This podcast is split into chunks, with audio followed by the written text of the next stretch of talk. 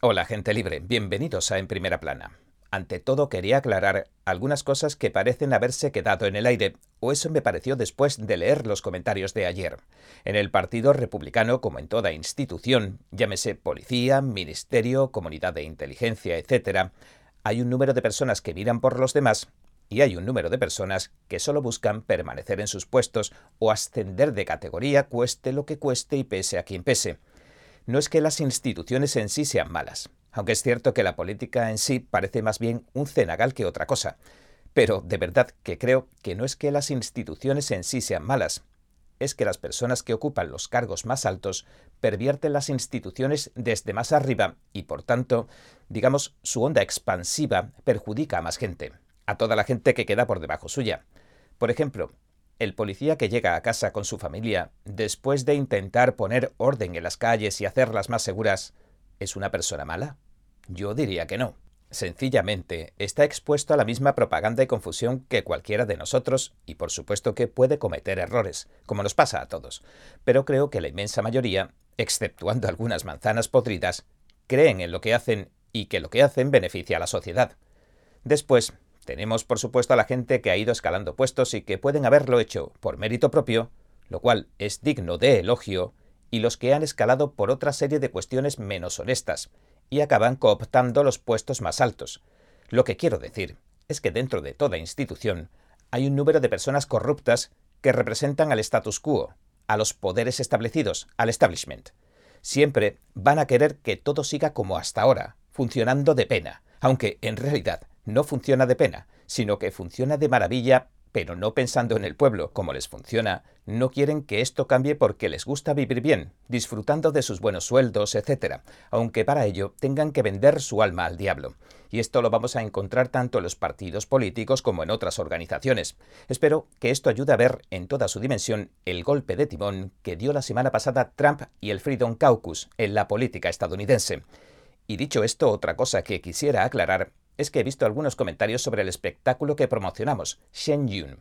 Shen Yun no es un espectáculo que venga de la China comunista.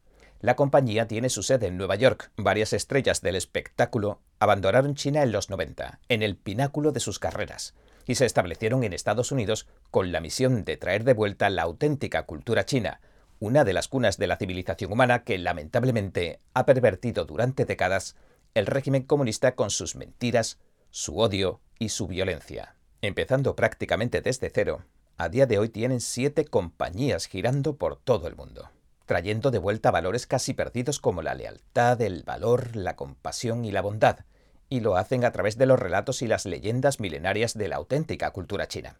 No estamos promocionando ningún espectáculo chino del régimen comunista. De hecho, Chen Yun está prohibido en China y desde los bailarines de danza clásica hasta los músicos de su orquesta, sufre la persecución del régimen chino en distintos grados, y sus familiares, que están dentro de China, lo sufren aún con mayor fuerza. Amenazan a sus familiares incluso con que los van a encerrar en la cárcel para que se asusten y les pidan a los bailarines que regresen a China y que dejen de contar la verdad de lo que sucede en la China comunista. Y dicho esto, me gustaría mostrarles, aprovechar este momento para mostrarles el tráiler del mejor espectáculo del mundo de danza clásica china. 5.000 años de cultura en una sola noche. Un espectáculo verdaderamente revelador para todos y cada uno de nosotros.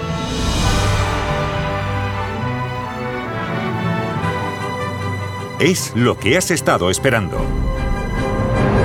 Ven a verlo al menos una vez en la vida. Compra tus entradas en shenyun.com. Bueno, y dicho esto, vamos a profundizar en algunas de las nuevas políticas que el Partido Republicano está anunciando ahora, después de que Trump haya implantado su estratégico sistema para dirigirlo.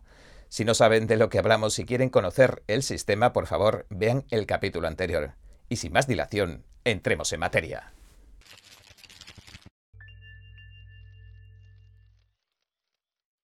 Pues bien, a partir de ahora vamos a ver cómo el Partido Republicano promueve nuevas políticas. Vamos a ver cómo surgen nuevos temas.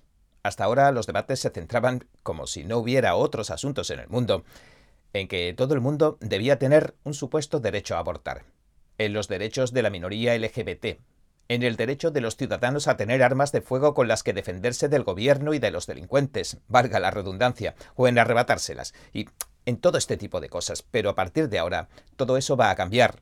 El tema principal serán las fronteras abiertas de Biden y otros asuntos que creo que le importan más a la gente se van a enfocar en los temas que más preocupan a los votantes en este momento.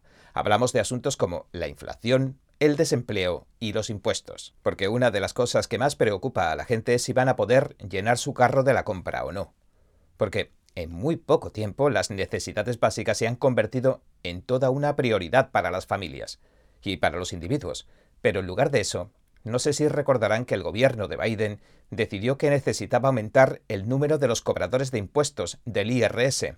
Querían ampliar la plantilla con 87.000 nuevos agentes que incluso portarían armas, es decir, pertrechados para un enfrentamiento. Y de hecho, así constaba en la oferta de empleo que publicó el IRS, el Servicio de Impuestos Internos de Estados Unidos. Y esto levantó una gran polémica. Y ahora, no se lo pierdan, después de que se ha reconocido oficialmente que en realidad las medidas no se enfocaban en freír a impuestos a los millonarios y a los multimillonarios, sino a la clase media y a los pequeños y medianos negocios, el Partido Republicano, bajo el nuevo sistema de los 20, que ya conocemos, van a plantarle cara a todo esto. Pero veamos lo que explica McCarthy, el nuevo presidente de la Cámara, sobre su primer movimiento. Sé que es tarde, pero en cuanto volvamos, nuestro primer proyecto de ley recusará la financiación de los 87.000.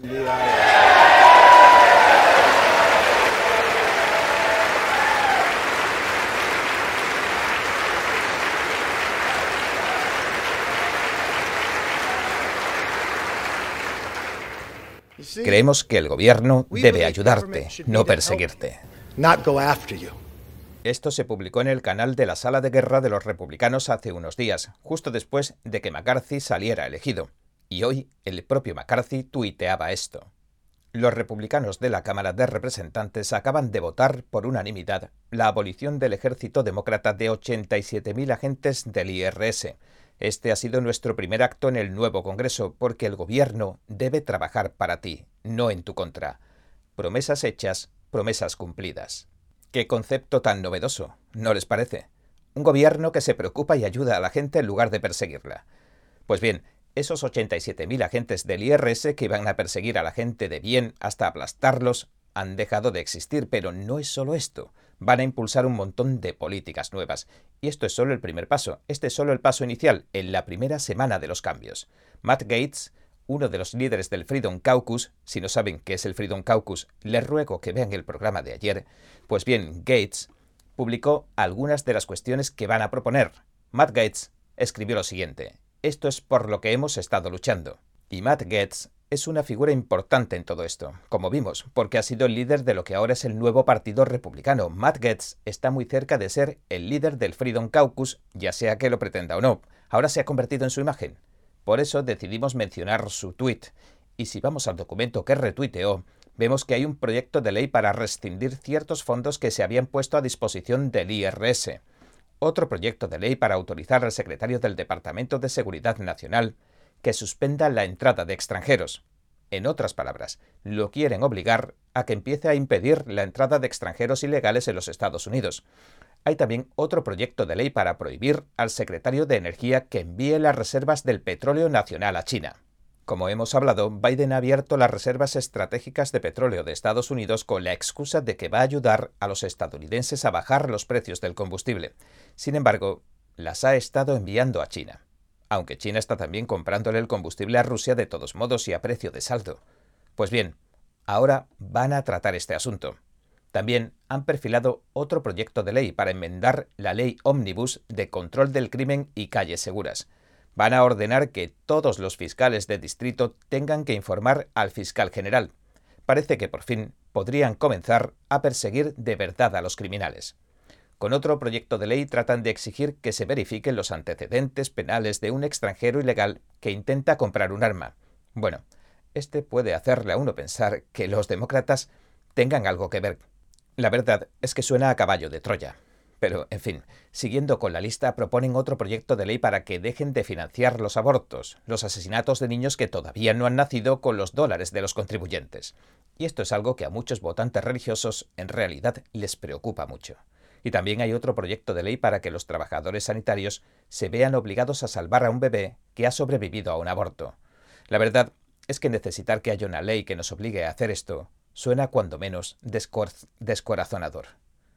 Bueno, supongo que a mucha gente de buen corazón le puede sorprender que algo así no esté ocurriendo ya, y que no cuiden a estos sobrevivientes que son los más vulnerables, que no los cuiden como merece cualquier ser humano. Pero esto ilustra Justo en este punto se encuentra la humanidad ahora mismo. Y en resumidas cuentas, todas estas cuestiones son las que van a plantearse y dominar los debates públicos del Congreso a partir de ahora. Y habrá que ver si los demócratas están de acuerdo con algo de esto. Y esto es algo importante por un motivo, porque van a plantear todos estos puntos débiles de la oposición demócrata. Lo van a traer a un primer plano. Ahora los republicanos van a lanzarse a la arena con todas estas nuevas políticas y enfocándose, centrando las discusiones en los nuevos ángulos de esas políticas. ¿Cómo va a cambiar esto el debate político nacional? Pues todo va a depender, creo, de cómo se lleve a cabo todo esto, de cómo se transmitan a la opinión estos nuevos puntos de discusión a la opinión pública, porque si se plantean los debates con elocuencia, no creo que los demócratas se atrevan a votar en contra de estas cosas, porque una vez que estas cuestiones ya se han logrado poner sobre la mesa, y al ser cosas tan claras y tan lógicas, votar en contra les podría hacer quedar muy mal y, por tanto, pasarles factura política. Creo que esa va a ser una de las claves a tener en cuenta. Y dicho esto, recordemos que los demócratas todavía tienen la mayoría en el Senado. Solo hemos hablado hasta aquí de la Cámara por ahora. Debemos tener en cuenta que el Senado todavía está controlado por los demócratas y también la rama ejecutiva. La oficina del presidente Biden todavía está controlada por los demócratas, con Biden, así que cualquier tipo de proyecto de ley que se aprobara en la Cámara de Representantes todavía tendría que pasar por el Senado, de mayoría demócrata, y posteriormente por el escritorio de Biden, es decir, que Biden todavía puede decidir si lo firma o no, lo que significa que los demócratas tienen que estar de acuerdo o verse obligados porque oponerse a un proyecto les haga quedar mal, y probablemente me temo que no van a estar de acuerdo con nada.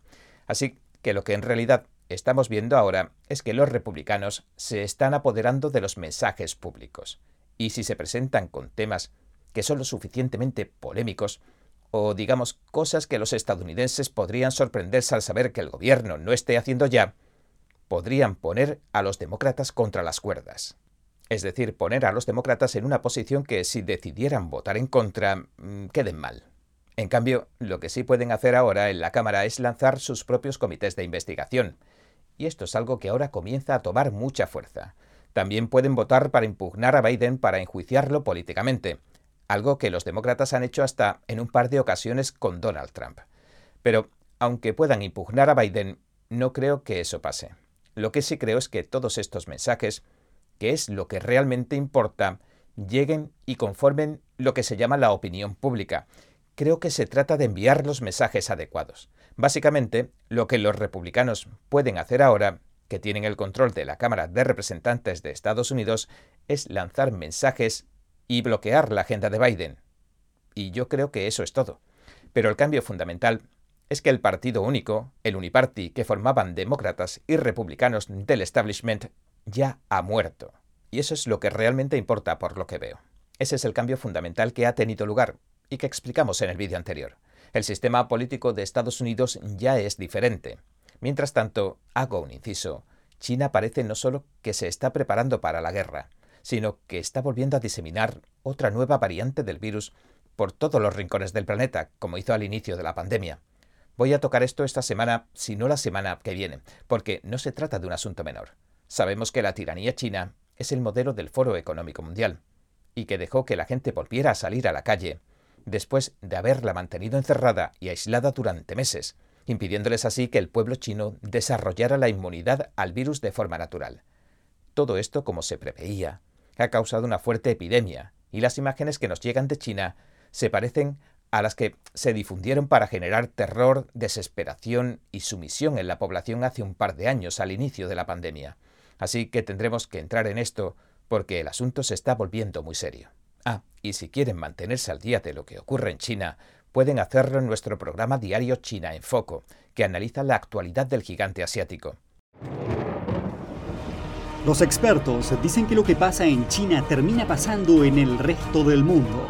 Pero ¿qué pasa en China realmente? Pocos se animan a contarlo. Censura y ocultamiento, persecución de creencias, vigilancia extrema y crédito social. Mírelo antes en China en Foco y entérese de primera mano de noticias que le gustaría saber antes que nadie. Mírenos en YouTube y en Epoch TV del Epoch Times en español, de lunes a viernes a las 7 de la tarde, hora del este. Y dicho esto, continuemos con lo que nos ocupa porque quiero profundizar en lo que significa el fin del partido único o el uniparty de Estados Unidos. Quiero mostrarles un vídeo, pero primero analicemos un punto. ¿Recuerdan la llamada ley para reducir la inflación o el déficit?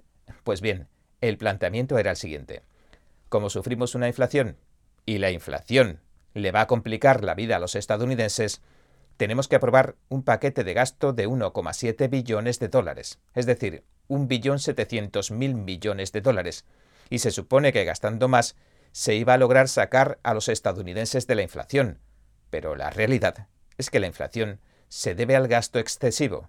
Entonces, no vas a acabar con la inflación generando un mayor gasto sería como tratar de apagar un fuego con gasolina. Creo que si se quisiera acabar con la inflación, la mejor fórmula, sin lugar a dudas, sería deshacerse de la corrupta Reserva Federal, que no trabaja para el pueblo en absoluto. Pero como eso no va a pasar, se podría empezar por dejar de gastar tanto dinero. Nadie en su sano juicio gasta por encima de sus posibilidades, a menos que quiera autoinfligirse alguna especie de castigo, pero esto tampoco podría considerarse estar en su sano juicio, teóricamente. Cualquiera diría que alguien está tratando de generar una deuda de la que sea imposible escapar en toda la historia que le reste al país. Es como alguien que gasta por encima de sus posibilidades y no puede pagar ni siquiera los intereses de sus 10 tarjetas de crédito. Y piensa, ¿no será mejor que pida otras 10 tarjetas de crédito para seguir gastando por encima de mis posibilidades y pagar los intereses de las primeras 10 tarjetas de crédito? No parece un método muy acertado para quitarse de encima una deuda. Pues bien, esa es la forma en que el gobierno y los demócratas están tratando de sacar a Estados Unidos de la deuda. Y el interés que tiene que pagar por toda esa deuda a día de hoy es una cantidad superior a todo el presupuesto de defensa. Estados Unidos se gasta más dinero en pagar tasas de interés a otros países de lo que se gasta en defensa nacional. En eso se están gastando el dinero de los contribuyentes. Y ahora incluso la CNN lo está reconociendo. Veámoslo. Echemos la vista atrás a la ley de reducción de la inflación, en la que los demócratas pusieron en marcha una reducción del déficit de 1,7 billones de dólares. ¿Y cuántos votos obtuvimos del lado republicano del pasillo? Cero. Para ser precisos, fue un aumento de impuestos. Así es, pero no son aumentos de impuestos, son recaudaciones de impuestos. Ahora ya lo saben, gente libre.